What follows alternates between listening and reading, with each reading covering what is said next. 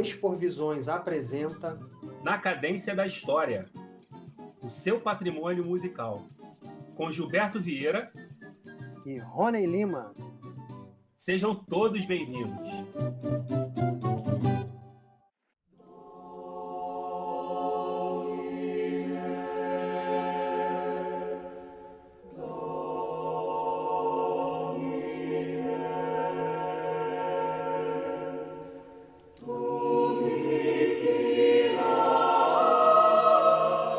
Olá, ouvintes dos Porvisões. Vocês acabaram de ouvir um trecho de uma música sacra do padre José Maurício Nunes, um dos compositores mais importantes do início do século XIX, e que tem relação com o nosso programa de estreia, pois vamos falar da música do Brasil Império e, mais especificamente, de Manuel de Araújo Porto Alegre.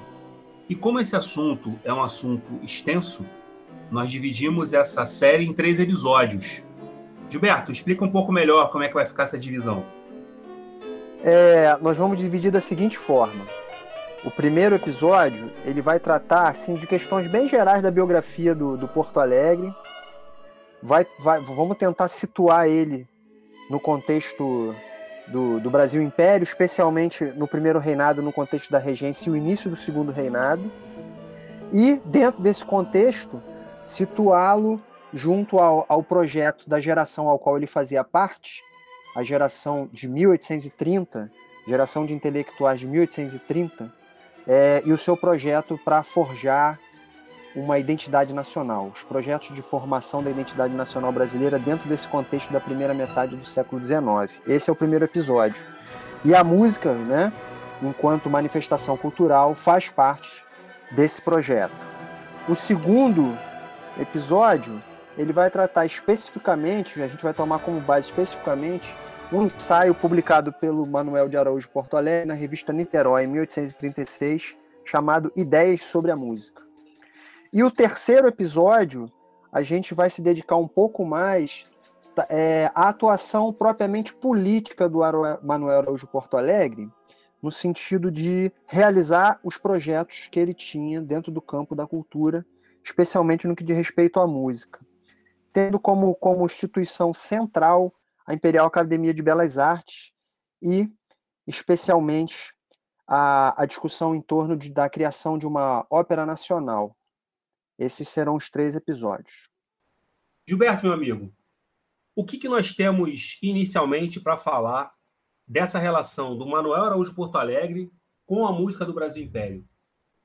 Bom, Manuel Araújo Porto Alegre é um, um personagem muito importante para pensar especialmente é, questões institucionais que envolvem a cultura no Brasil Império. Ele nasceu em 1806 e morreu em 1879, ou seja, ele viveu praticamente os quatro primeiros períodos históricos né, do século XIX, pegando período joanino, depois primeiro reinado, período regencial e o segundo reinado.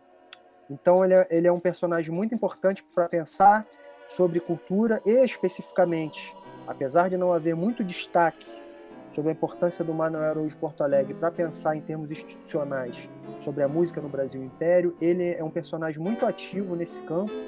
Ele, ele, ele tem um destaque nesse assunto que trata da música nesse período.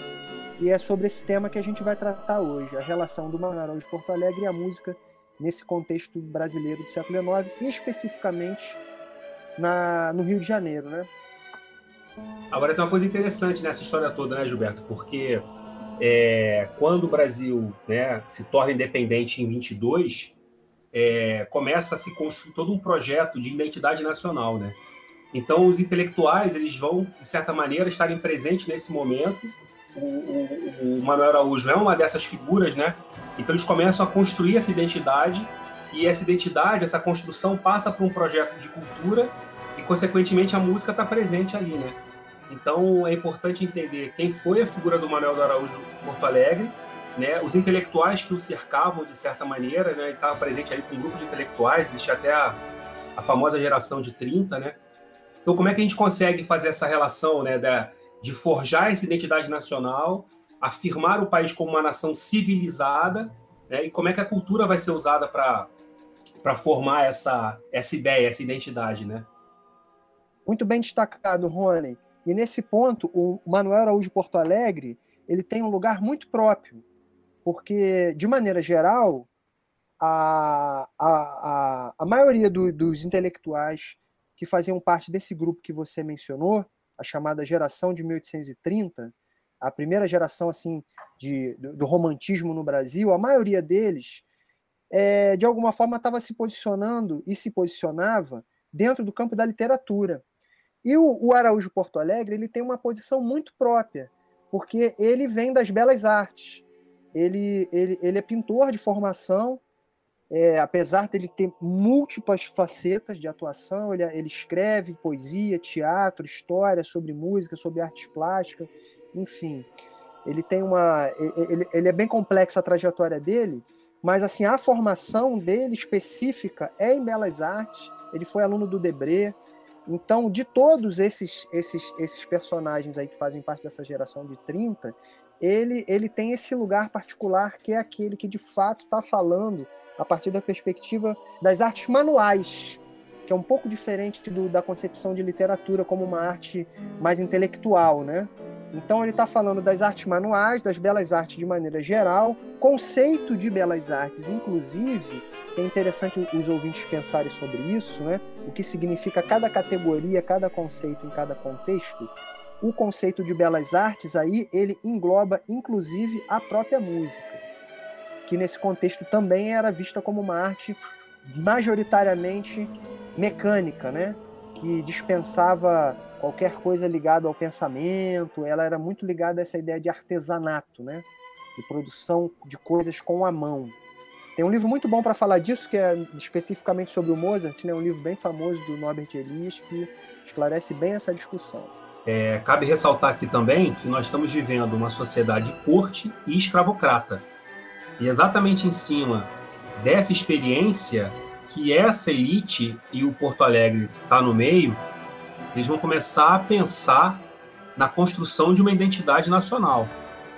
E o bacana, Gilberto, de pensar né, nessa questão que nós estamos conversando aqui, que nós temos uma figura central da nossa conversa hoje, que é a figura do Araújo Porto Alegre, mas tem a, a, as pessoas que estão em sua volta, né, que estão cercando né, essa tal geração de 1830, né, do, do, do romantismo, né, dessa geração. É, e é interessante pensar que nós temos o Francisco Torres Homem, que era advogado, o Domingos José Gonçalves de Magalhães, médico, o Joaquim Manuel de Macedo, médico também, Gonçalves Dias, advogado, e o Porto Alegre, um intelectual das belas artes. Nós citamos aqui, contando com o Porto Alegre, cinco figuras importantes para a gente pensar esse grupo, essa linha de frente da intelectualidade brasileira vai estar presente nesse processo todo de, de construção dessa identidade nacional, né? E aí cada um, de certa maneira, dentro da sua área, é, nós conversamos que esses caras todos são professores também, né? Uns trabalharam, inclusive, na, no Pedro II, né? Então é interessante pensar isso, Gilberto, como essa linha de frente, dentro de um primeiro momento de, de império, que não era um momento fácil, né? O Brasil Império, a construção política do Brasil Império uma construção extremamente complexa. Né? Dom Pedro I e o seu grupo tiveram muitos problemas para a construção dessa nação que está surgindo, dessa gigante nação que está surgindo, mas ele está cercado de intelectuais que vão, de certa maneira, é, assessorá-los no sentido dessa construção de uma identidade. Né? Muito bom você tocar nesse assunto, Rony, porque você traz à tona a ideia de rede nenhum desses figuras está agindo sozinho.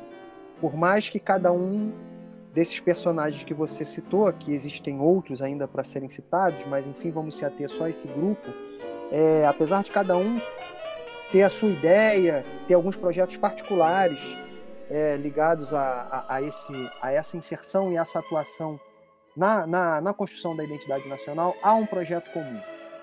E isso é muito importante de você destacar. E, esse, e essa atuação desses personagens, dessa primeira geração romântica, ela se desdobra em algumas frentes, né? Como você bem destacou, uma frente é a frente institucional, porque eles frequentavam instituições comuns, como, por exemplo, o Colégio Pedro II, como, por exemplo, o IHGB, como, por exemplo, o teatro, para assistir ópera, como por exemplo, entre aspas aí, o espaço de comunicação e publicação de textos ligados sobretudo à, à, à, à dimensão dos periódicos, de estar ocupando esse espaço, produção de livros. Então, eles têm diversas atuações que, de maneira geral, apontam para a seguinte direção: a ideia de afirmar a consolidação nacional não apenas no âmbito político-administrativo, mas também na esfera cultural, envolvendo arte, literatura, ciência e educação. E dentro desse pacote geral, uma das coisas importantes era a própria ideia de fundar uma, uma nova escola artística no Brasil. E aí, sem dúvida, o Porto Alegre ele ganha um lugar especial dentro dessa rede, né? E é interessante que você toca no IHGB e no Colégio Pedro II, que são duas instituições essenciais para a gente entender não só a questão política do Império, mas também a questão cultural do Império. De certa maneira, estão andando juntas ali, né? Então, o IHGB, o Instituto Histórico e Geográfico Brasileiro, ele foi criado para esse fim, né? Para essa, pra, com essa missão, assim como também o Colégio Pedro II com a função de, de formar uma elite né, uma elite intelectual. E aí eu sei que você tem alguns estudos que abordam esse tanto a temática do EHGB quanto do Pedro II. E aí eu, eu passo a bola para você te fazendo essa pergunta, né? Qual é a relação que a gente encontra da importância do EHGB e do Colégio Pedro II nessa, nesses anos iniciais do Império e nessa construção dessa identidade nacional, Gilberto? Bom, o IHGB é, sendo bem sucinto, é, a importância do Instituto Histórico Geográfico Brasileiro tem total ligação com a ideia de construção da nação. Porque falar de identidade nacional tem a ver, numa certa perspectiva, em falar da sua própria história. E a construção dessa história revela, né, em tese, né, mesmo que isso seja uma construção, ele traz à tona uma genealogia, desse país né, recém-independente, que está buscando um lugar entre as principais nações do mundo, encontrando seu lugar próprio nesse, nesse panteão aí, nesse, nessa marcha para o progresso, né, que era um, um pensamento muito, muito, muito comum em termos de perspectiva histórica, né, de compreensão da história no século XIX. Então, o IHGB é a instituição de referência para pensar projeto de nacionalidade brasileira e cultura. O Colégio Pedro II, por sua vez, ele está dentro do mesmo pacote de, de, instituições que são criadas ali ao final da década de 30. É, e a ideia é sim de formar a elite, a elite aí no caso intelectual e a elite dirigente, né? Grande parte desses dos alunos que conseguiam se formar no Colégio Pedro II, eles eles eles ocupavam é, cargos importantes dentro da administração pública, né, dentro do Estado, e o, a, o próprio elenco de professores eram professores notáveis, né, reconhecidos, que tinham reconhecimento dentro do, do grupo de principais intelectuais e cientistas ali do, a partir da década de 30 do século XIX, terem figuras assim de, de, de nome nacional dentro do elenco de professores do, do Colégio Pedro II. E o Porto Alegre também foi professor do Colégio Pedro II.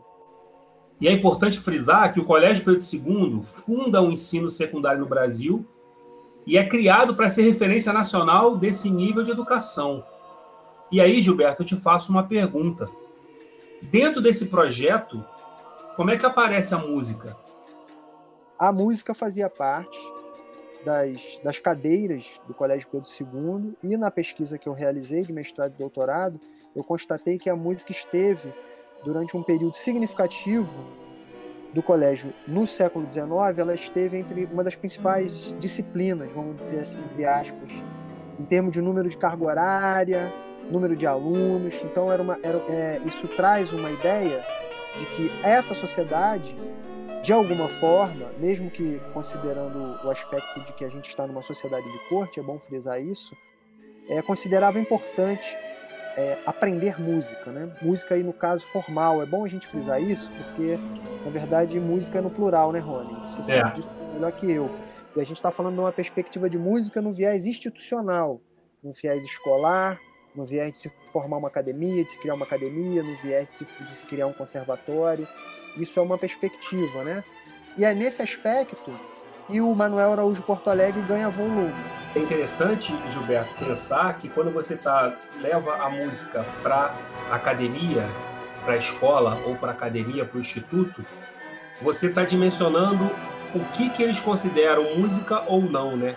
Então, assim, você tem você tem a música que está aqui no Brasil, que está tocando no Brasil, que é a música dos batuques, da música dos índios, dos diversos povos indígenas, dos diversos grupos de escravizados e de homens livres, das diversas classes sociais. Essa música, tá, essas músicas, né? Elas estão sendo tocadas ali, mas elas não são vistas como música por um determinado grupo social. É, essa questão que você traz é muito boa, porque a música no século XIX, especificamente no Rio de Janeiro, é, é um cenário muito complexo. Tem, tem a rua, né? tem a prática, tem a cultura enquanto algo que, que, é, que é realizado, tem a cultura enquanto ação. E uma coisa é o que esses intelectuais estão defendendo, né? ou contra o que eles estão se posicionando. E o simples fato de defender alguma coisa traz a ideia de que tem outra em curso. Então, eu tenho a impressão, pelo que eu estudei, pelo que eu andei lendo, que o cenário musical do Rio de Janeiro no século XIX é bem complexo, inclusive um cenário marcado por trânsitos entre os personagens, entre esses artistas, entre esses músicos. Não desconfio que em algum momento dessa, dessa prosa a gente vai encontrar alguém que é capaz de compor um hino nacional e compor ao mesmo tempo um lundu, que é uma espécie de, de música assim, num, num viés com mil aspas aí, a partir do olhar desses intelectuais, é uma música vista como menor, né? É uma música ligeira, né? Agora, Gilberto, essa complexidade do cenário musical, ela se manifestava como? Rony, é um conceito que pode ajudar a gente a, a, a, a, se orientar pelo, pela essa complexidade musical da cidade do Rio de Janeiro no século XIX é o conceito de paisagem sonora. Eu, na ocasião da pesquisa do mestrado, eu me vali desse conceito e tomei assim uma liberdade quase que artística menos até propriamente acadêmica, mas quase que artista, de compor uma trilha, é uma trilha sonora misturando diferentes sonoridades que faziam parte desse universo musical do Rio de Janeiro no século XIX, é, especificamente na primeira metade do século XIX. Eu vou soltar essa faixa então para a gente escutar e eu vou fazer alguns comentários ao longo da, da audição. Bom, iniciamos aqui pela capela, pela Capela Imperial, ali próximo ao Passo, na atual Praça 15, no centro do Rio de Janeiro, com a composição do José Maurício, que abrimos o episódio. Ao fundo agora, do lado de fora da capela, escutamos um birimbau, que fazia parte desse universo musical da cidade do Rio de Janeiro, nesse momento em algum outro lugar próximo, alguém tendo aula de piano, um instrumento que começa a ganhar importância e, e significado de distinção social nesse momento na cidade. O trompetista da guarda anuncia um decreto ao trompete no Passo Imperial. Agora estamos assistindo uma ópera, Barbeiro de Sevilha, dentro do Teatro São Pedro de Alcântara muito ao fundo alguém tocando uma viola de arame, tocando um lundu, uma viola de arame. Sonoridades que se misturam entre ópera, a música sacra, o birimbau, resistindo, a suntuosidade do volume da orquestra dentro do teatro.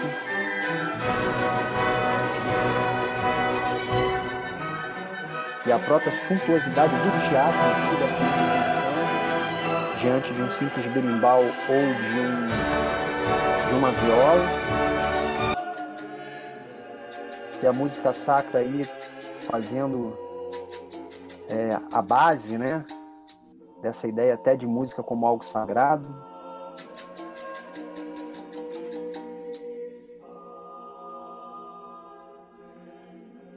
É isso, Rony.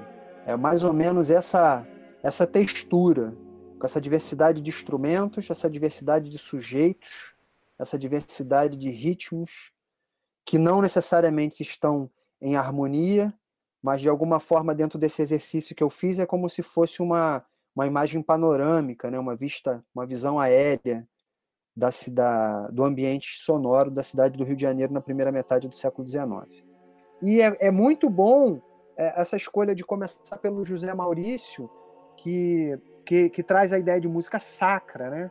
E a música sacra, ela, por uma determinada perspectiva desses intelectuais, a ideia de música sacra pode ser até redundante, né? Porque para esses personagens, a própria ideia de cultura ou de alta cultura já é sagrada, né? Então a música sacra, especialmente para o Manuel Araújo Porto Alegre, ela tem um lugar assim muito importante nas suas análises. O Manuel Araújo Porto Alegre dedica um espaço significativo nos seus trabalhos, tanto no, no, naqueles que se detêm especificamente à música, quanto em outros trabalhos, ele dedica um espaço significativo ao, ao padre José Maurício Nunes. E isso não é à toa, né? Não só reconhecendo a qualidade desse músico, que de fato era um grande músico, é um exímio compositor, um grande professor, é, mestre da, de, de, capela, né? Ele é mestre da capela real, depois da capela imperial. Então ele é um personagem muito importante. Não é à toa que ele dedica um espaço significativo a um dos principais representantes da música sacra nesse momento, pelo menos na perspectiva do próprio Porto Alegre, né? Agora, Gilberto, isso aí é assunto para os próximos programas, né? Sem dúvida quando a gente vai entrar mais diretamente é, no debate, na reflexão sobre as ideias sobre a música do Porto Alegre e os seus projetos que, é, que envolveram é, a cultura de maneira geral, as belas artes de maneira geral e especificamente a música. Terminamos assim nosso primeiro episódio do Na Cadência da História. Queremos agradecer a audiência de vocês. Dúvidas, comentários, sugestões, críticas e elogios, escrevam no blog do Expovisões www.exporvisões.com. Até a próxima!